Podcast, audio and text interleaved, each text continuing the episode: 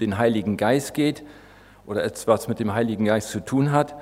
In der Predigt kommt das Wort Pfingsten einmal vor.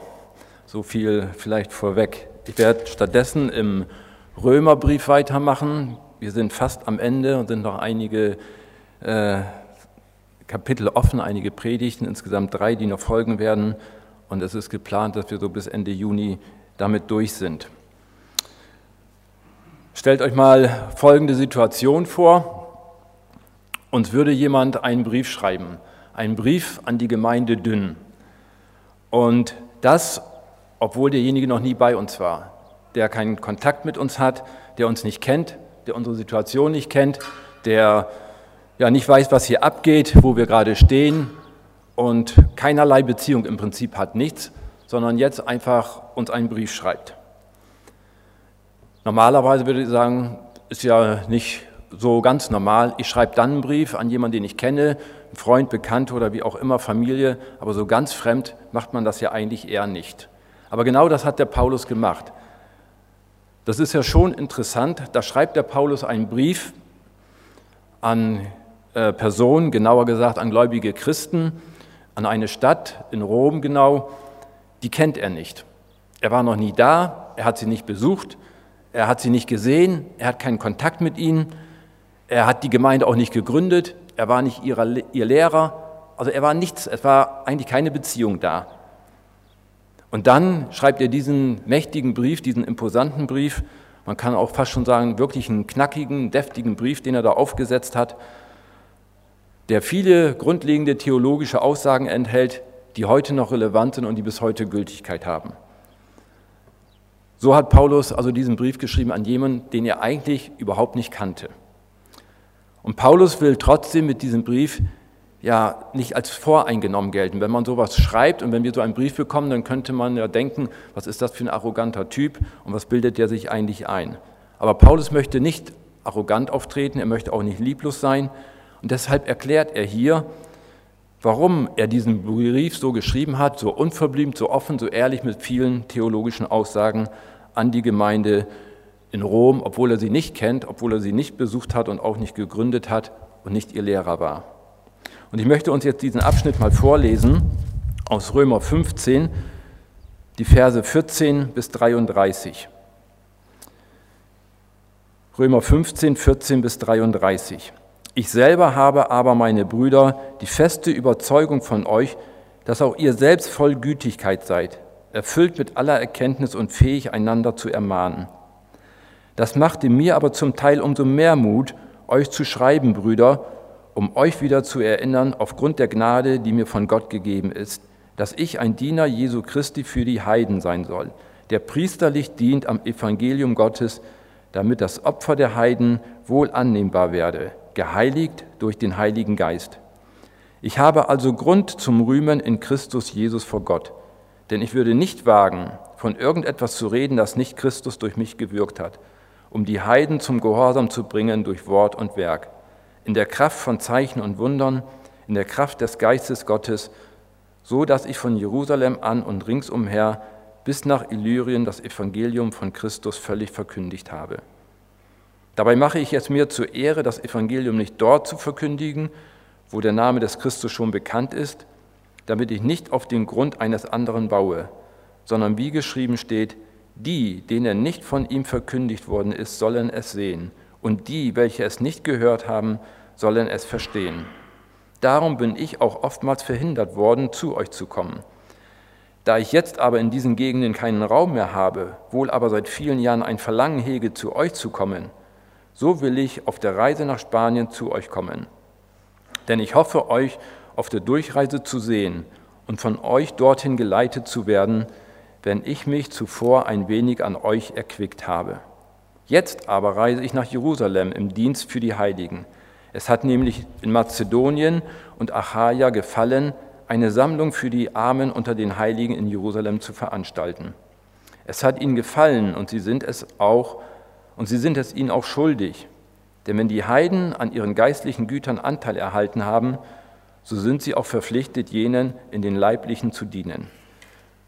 Sobald ich nun das ausgerichtet und ihnen diese Frucht gesichert habe, will ich über euch weiterreisen nach Spanien. Ich weiß aber, dass wenn ich zu euch komme, ich mit der Segensfülle des Evangeliums von Christus kommen werde. Ich ermahne euch aber, ihr Brüder, um unseres Herrn Jesus Christus und der Liebe des Geistes willen, dass ihr mit mir zusammenkämpft in den Gebeten für mich zu Gott, dass ich bewahrt werde vor den Ungläubigen in Judäa und dass mein Dienst für Jerusalem den Heiligen angenehm sei, damit ich mit Freuden zu euch komme, durch Gottes Willen und mich zusammen mit euch erquicke. Der Gott des Friedens sei mit euch allen. Amen. Soweit dieser Text. Zu Beginn dieses Abschnitts weist er sehr takt und sehr gefühlvoll auf die geistliche Reife der Christen in Rom hin. Und ihm ist bewusst, dass sie sehr wohl in der Lage sind, ja, sich gegenseitig zu helfen, sich zu unterstützen, sich zu korrigieren, zu ermahnen, einfach gegenseitig an die Hand zu nehmen und voranzubringen. Weil sie voller Güte und Erkenntnis sind, deswegen können sie das tun, so schreibt es der Paulus hier. Offenbar waren die Gläubigen in Rom lehrmäßig sehr gesund aufgestellt und hatten ein gutes Fundament, dass sie in der Lage waren, sich gegenseitig an die Hand zu nehmen. Sie konnten sich ermutigen, sie konnten sich warnen, sie konnten eine Korrektur angeben, sie konnten sich beraten.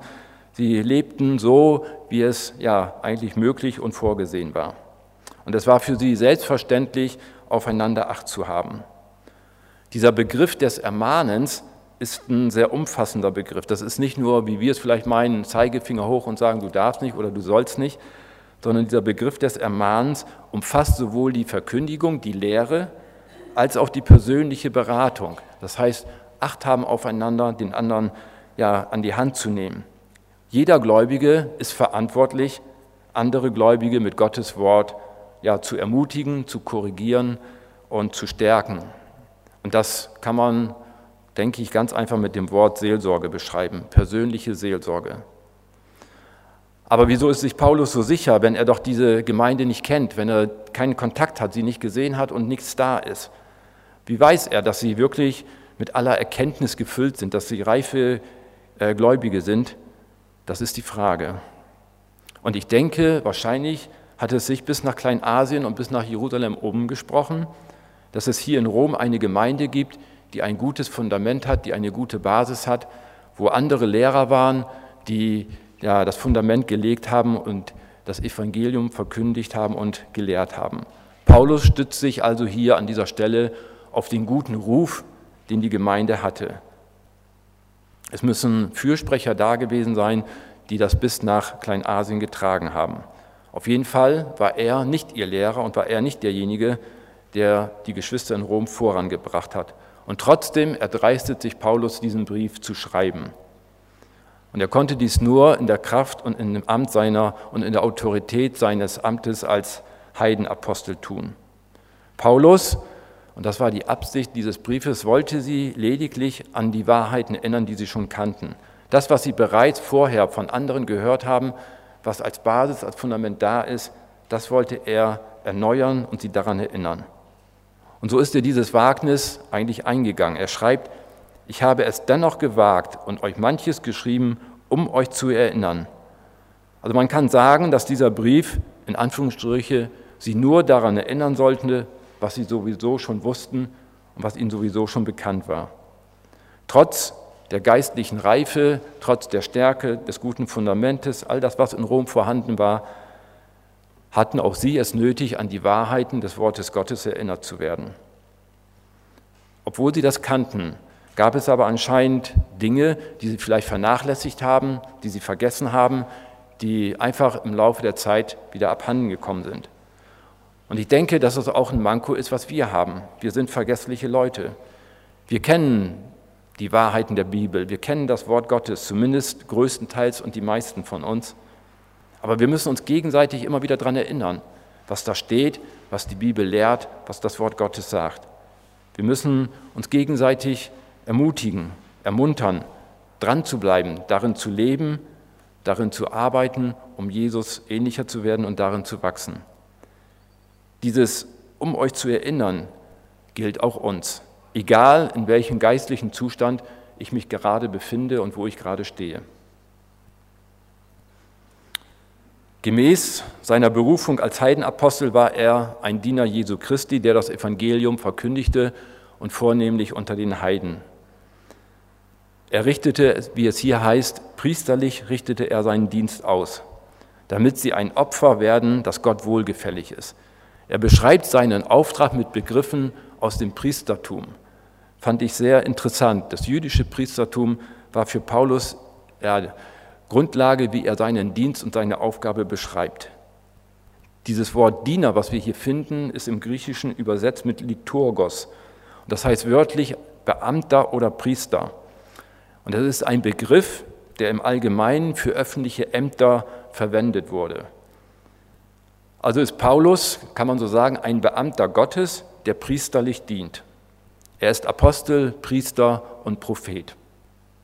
Einer, der in irgendeiner Art ja, öffentlichen Gottesdienstes dient und seine Aufgaben verrichtet. Sein Dienst und seine Berufung, wie gesagt, galten vorrangig den Heiden. Aber es ist interessant, wenn er in eine Stadt kam, die er bereiste, ging er als erstes erstmal in die Synagoge. Er ging also zu den Juden und verkündigte dort das Evangelium.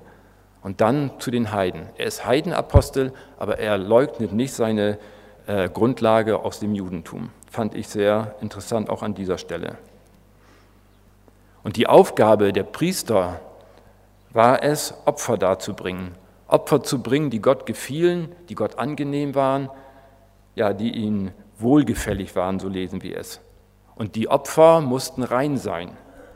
Sie sollten Gott versöhnen, sie sollten ihn frohstimmen und sie sollten die Sühne der Menschen, äh, die Schuld der Menschen sühnen. Und dieses, diesen Priesterdienst des Paulus bestand dann darin, so lesen wir es, Gott eine Opfergabe zu bringen in Form von, ich sage es jetzt mal salopp, bekehrten Heiden. Heiden, die durch den Glauben an Jesus Christus gerecht geworden sind.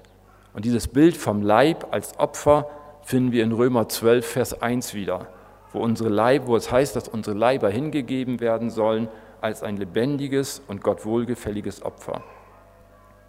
Und Paulus weiß auch und ist sich sicher, dass diese Opfer wirklich Gott gefallen, dass sie nicht abgewiesen werden von Gott, sondern dass es das ist, was Gott gefällt. Und genau das musste wieder andersrum den Juden ein Dorn im Auge gewesen sein. Dieser Gedanke, denke ich, war für sie ziemlich provozierend und ein Schlag ins Gesicht. Waren sie es doch, die davon überzeugt waren, dass die Heiden unrein sind, dass sie nicht in der Lage sind, vor Gott zu bestehen, dass sie einfach nicht zum Volk dazugehören und ja, Gott damit auch dieses Opfer nicht anerkennen würde und ansehen könnte, weil es unbrauchbar ist, weil sie als unrein gelten.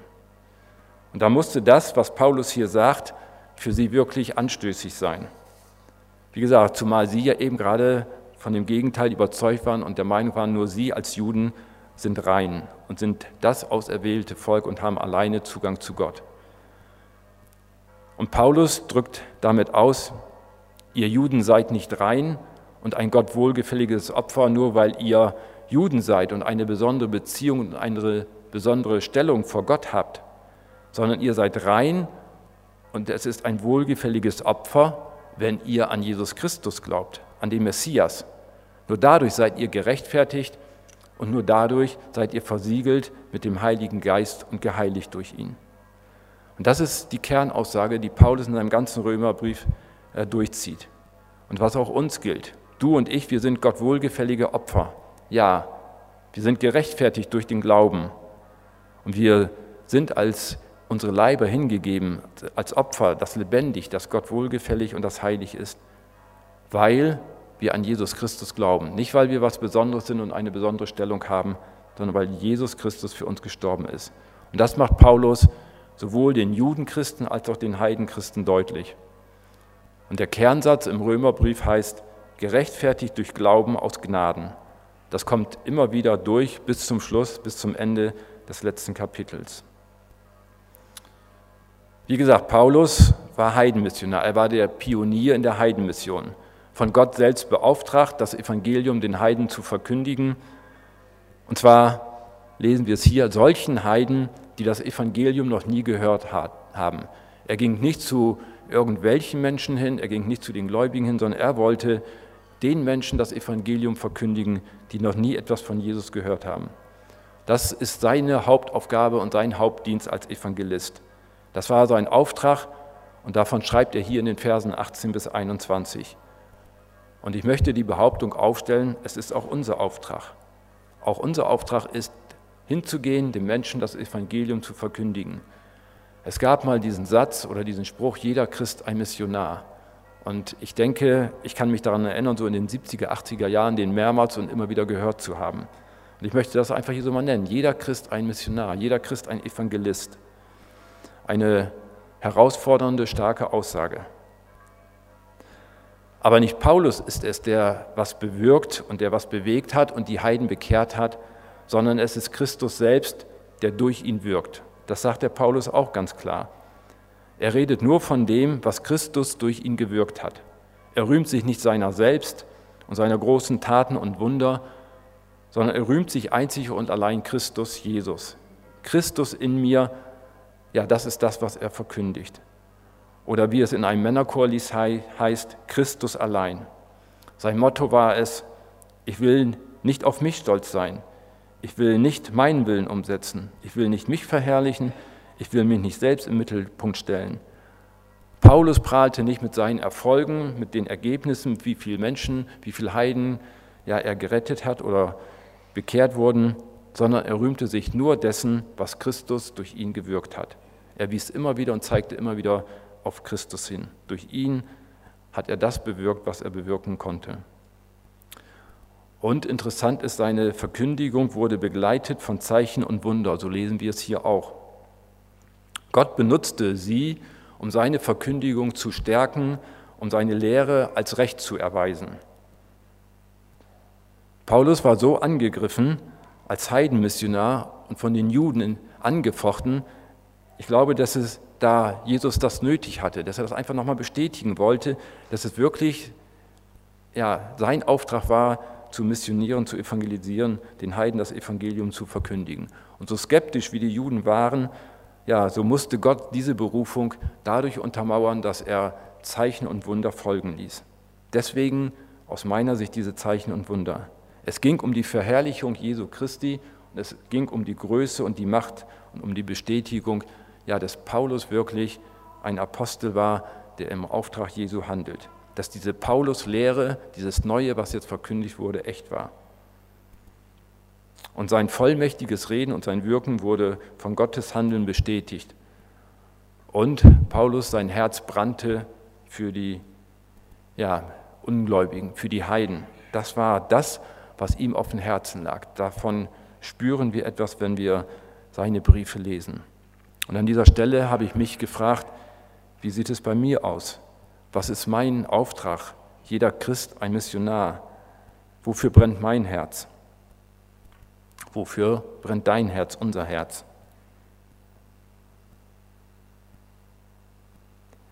Nun noch zu den weiteren Plänen des Paulus. Wir lesen hier, dass er eigentlich schon lange nach Rom kommen wollte, dass er die Absicht hatte, dort die Christen zu besuchen. Aber ein nicht näher erläuterter Umstand hinderte ihn daran, nach Rom zu kommen. Diese Möglichkeit ergab sich bisher nicht. Gottes Plan und Gottes Vorsehung war eine andere. Er hatte ihn davon abgehalten, nach Rom und nach Spanien zu kommen. Und ich glaube, so ähnlich geht es auch mit unseren Plänen. Wir sollen Pläne machen, wir machen Pläne, wir stellen Überlegungen an, was wir als nächstes tun, aber immer unter der Prüfung und des Auftrages Gottes, was er mit uns vorhat. Und dann kann es auch schon mal passieren, dass sich diese Pläne und diese Wege ändern, sodass wir auch offen sein müssen für Veränderungen, wo er uns hinführt und wo gerade sein Platz für uns ist. Aber jetzt scheint endlich für Paulus der Zeitpunkt gekommen zu sein, dass er nach Rom geht, dass er dort die Reise antritt und dass er nach Rom reisen darf. Er hat seinen Auftrag dort in Kleinasien erfüllt, das ist abgeschlossen, fertig, so sagt er, ich kann jetzt zu euch kommen.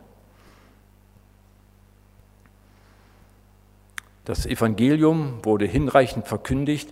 Ich glaube, das heißt nicht, dass es vollständig ist und überall und jeder weiß davon, aber es ist so flächendeckend von Paulus verkündigt worden, dass er sagt, es ist in allen Sachen bekannt, jetzt sorgt ihr selber dafür, dass es weitergetragen wird und ich ziehe weiter. Er hat seinen Auftrag erfüllt und ich komme jetzt und suche mir ein neues Gebiet.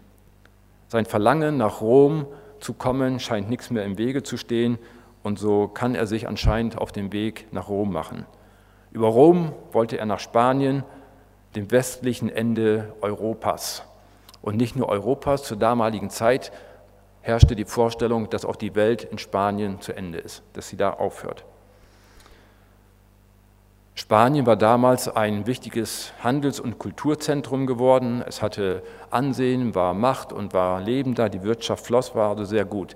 Das Wegenetz war ausgebaut. Die römischen äh, Besetzer oder die römischen Machthaber sorgten für ein gutes Straßen- und Wegenetz, so dass Paulus ganz entspannt reisen konnte und von Rom nach ja, Spanien kommen konnte. Das schien alles gut zu klappen.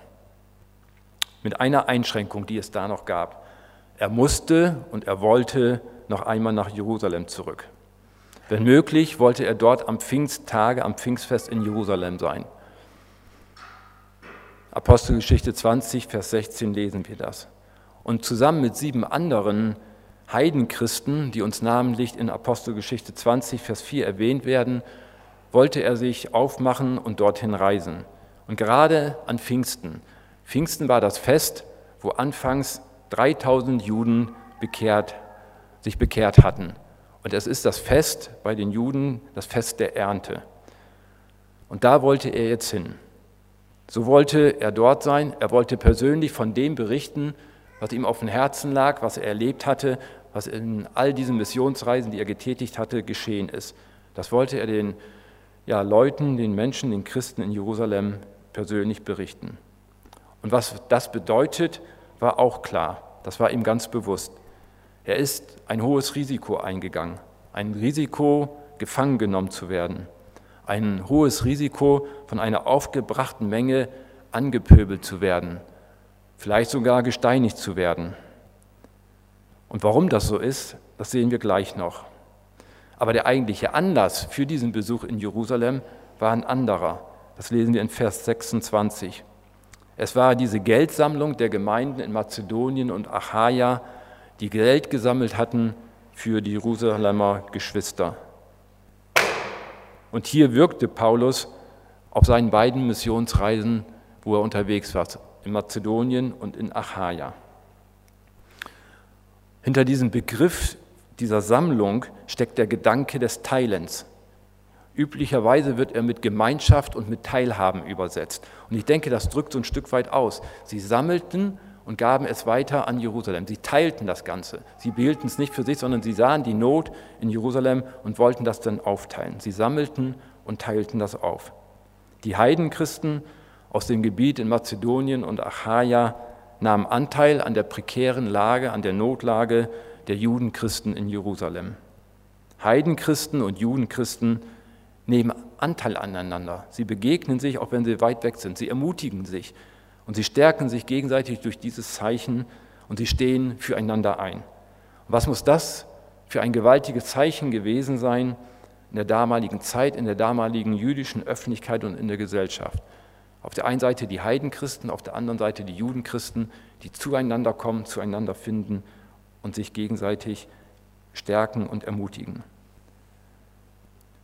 Für den Juden war es eine unmögliche Vorstellung, dass auch Heiden gerecht werden konnten vor Gott, vor ihrem heiligen Gott. Da sollten Heiden auch Anspruch drauf haben. Das war in ihren Augen ein No-Go, ging nicht, unmöglich. Und nun ist es ausgerechnet der Jude Paulus, der sich auf den Weg gemacht hat, aus ihrer Mitte heraus den Heiden das Evangelium zu verkündigen. Der nach Jerusalem kommt, der die Geldsammlung überbringt, ja, da könnte man doch erahnen, da spürt man doch förmlich, wie das knistert, wie da Dampf unter dem Kessel ist. Sie spüren förmlich, wir spüren förmlich, wie gefährlich es für den Paulus gewesen sein muss, ja, dort in Jerusalem anzukommen, was da auf ihn warten würde. Hat es da überhaupt Sinn, da noch hinzugehen? Der ist doch, ja, man würde sagen, fast blöd und ja, schon fast selbstmordmäßig, wenn er das macht. Aber er geht hin, weil es Gottes Auftrag war. Und für diese Heidenchristen war es nahezu eine Selbstverständlichkeit, diese Jerusalemer Christen zu unterstützen. Zumal ja der Glaube der Heidenchristen eine Art geistliches Gut ist, was sie von den Judenchristen übernommen haben, was sie bekommen haben, was sie geschenkt bekommen haben. Und dieses Gut kann man als Wahrheit des Evangeliums bezeichnen.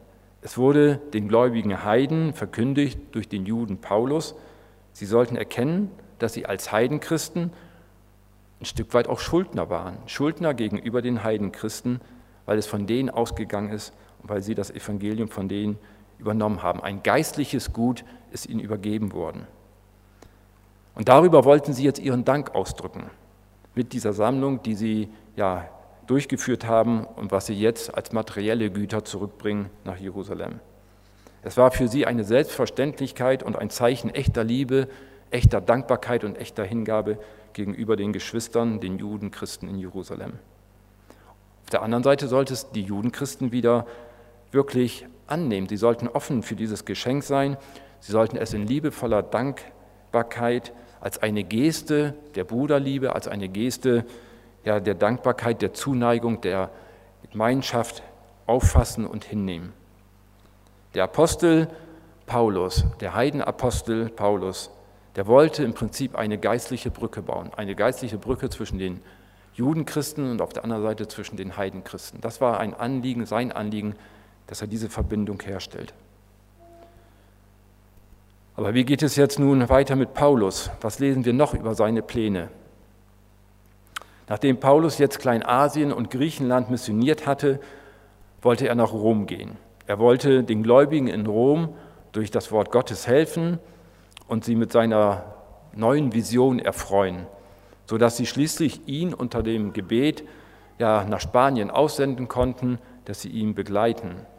Und in seinem Herzen gab es diese große Vision, diese große äh, Missionsvision von Jerusalem über Kleinasien, über Kleinasien bis nach Rom und dann bis nach Spanien rüber. Das waren seine Stationen, das war seine weltumspannende Mission, die er hatte, die er den Römern auch aufzeigen wollte. Und das war, wie ich finde, eine große und weltumspannende Sache. Geht hin in alle Welt und predigt das Evangelium aller Kreatur. Das hat Jesus gesagt. Diesen Auftrag hat er seinen Jüngern gegeben. Und Paulus ist dabei, das umzusetzen. Er hatte das verinnerlicht und so war er davon überzeugt, ja, dass es eine gute Sache ist und dass es sein Auftrag ist. Wie gesagt, er wollte über Rom nach Spanien. Rom betrachtete er nur als einfach mal eben eine kleine Durchgangsstation. Hier war er nur eben auf der Durchreise. Er wollte nicht länger dort bleiben. Sein Plan sah vor, dass er nach Rom reist, sich dort den Geschwistern eine Zeit lang zeigt, aufhält, mit ihnen Zeit verbringt, um dann weiter zu reisen rüber nach Spanien. Dass er vielleicht ein bisschen Proviant mitkriegt, dass er begleitet wird von äh, einigen Geschwistern, die mit ihm fahren, war so ein bisschen, wo er dachte, naja, da werde ich ausgesendet, dann gehe ich hin. Das war so seine Hoffnung und seine Idee. So die römische Gemeinde, die römische Christen als Basis zu nehmen für seinen nächsten Auftrag. Und in Vers 24 klingt so etwas von einem Wunsch oder einer Bitte an, die er damit aber auch verbindet. Da heißt es, wenn ich mich zuvor ein wenig an euch erquickt habe. Da habe ich so gedacht, zuvor ein wenig an euch erquickt habe. Selbst der große Paulus deutet hier an, dass er ja schon mal am Ende ist, dass er Grenzen hat, dass er nicht unbegrenzt Kräfte hat, sondern dass er auch schwächelt, dass er Zeiten der Erholung und der Entspannung braucht dass er sich einfach mal ja, entspannt, chillen und erquicken möchte. Zeiten, um sich neu auszurichten, sich neu zu orientieren, um sich zu sammeln, um einfach wieder neu nach Gott zu fragen, was er vorhat. Und genau das wollte er bei den Geschwistern in Rom erleben. Und jetzt komme ich nochmal zurück zu dem Anfang dieses Kapitels oder dieses Abschnitts.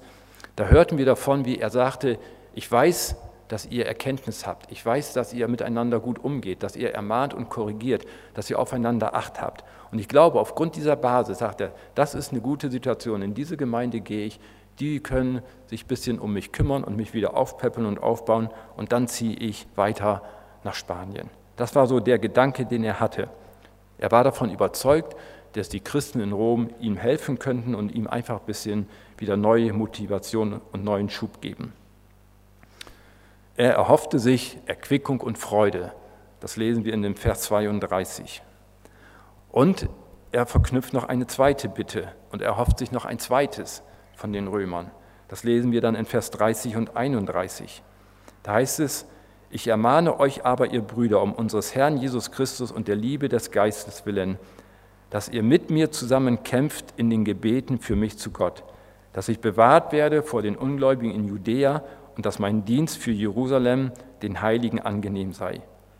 Gebet, Gebet, dass ich bewahrt bleibe. Das war seine Bitte. Er wusste, was ihn erwartet.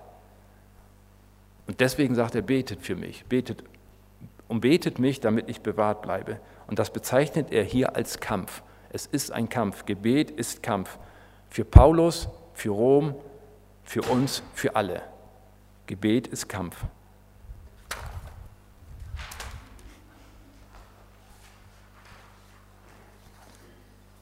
Und er wusste, was ihn in Judäa erwartet. Er wusste, was auf ihn zukommt. Und er wusste, dass viele in Jerusalem, in Judäa das Evangelium ablehnen. Sie waren gegen die Heidenmission. Sie waren deswegen bereit, auch Paulus anzugreifen und seine Ankunft in Jerusalem zu attackieren, das zu verhindern, wie auch immer. Wie gesagt, Paulus war sich dessen bewusst, was ihn erwartet. Er wusste, welche Probleme das mit sich bringen würde, wenn er nach Jerusalem geht. Man kann das im Einzelnen nachlesen, was ihn dort erwartet und was geschehen ist in Apostelgeschichte 21. Er wusste, wie schwierig und wie gefahrvoll diese Aufgabe war, das Geld dort zu überbringen.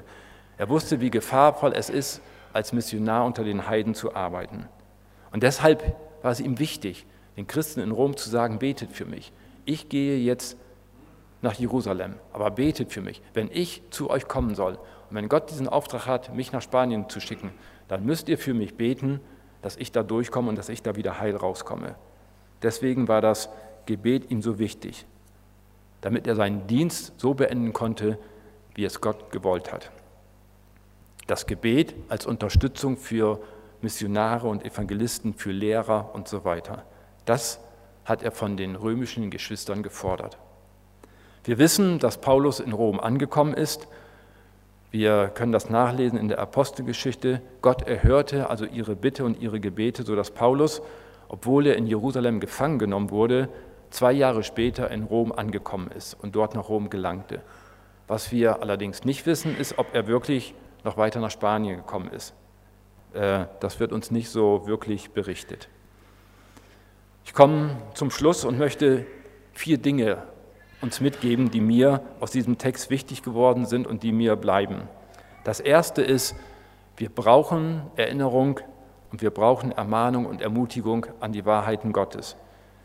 Das, was wir wissen, muss uns immer wieder neu eingetrichtert werden. Das muss bestätigt werden, das müssen wir uns selbst immer wieder ins Gedächtnis rufen, damit wir es nicht vergessen uns gegenseitig ermutigen, ermahnen und erinnern.